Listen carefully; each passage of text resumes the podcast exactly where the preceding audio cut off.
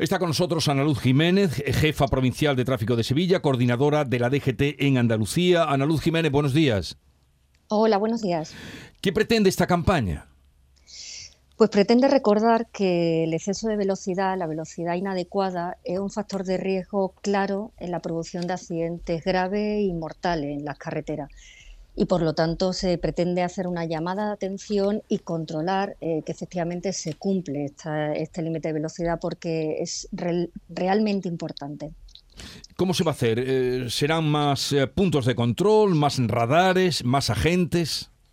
Se intensifican los puntos de control en las carreteras mediante los controles que establece la agrupación de tráfico de la Guardia Civil y además se invita a todos los ayuntamientos a que se sumen a la campaña y también durante esta semana se intensifique el control de velocidad.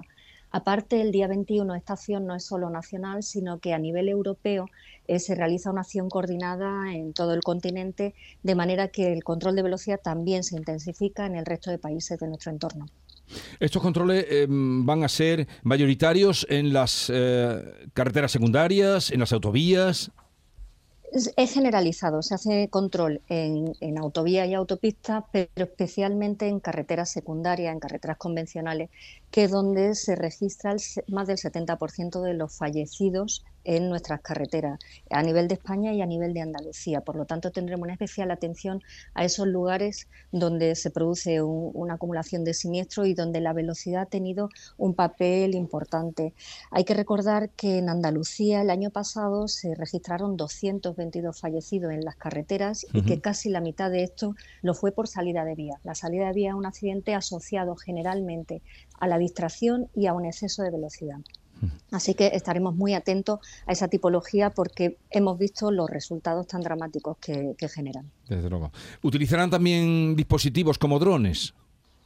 Eh, los drones ahora mismo se están utilizando para otro tipo de conductas, eh, pues por ejemplo la utilización del cinturón o del teléfono móvil o en el caso de adelantamientos. Eh, para el control de velocidad se utilizarán los cinemómetros fijos y los que tienen móviles en la Guardia Civil, la agrupación de tráfico en sus vehículos y que también se colocan en trípode, en trípode en los laterales de las carreteras.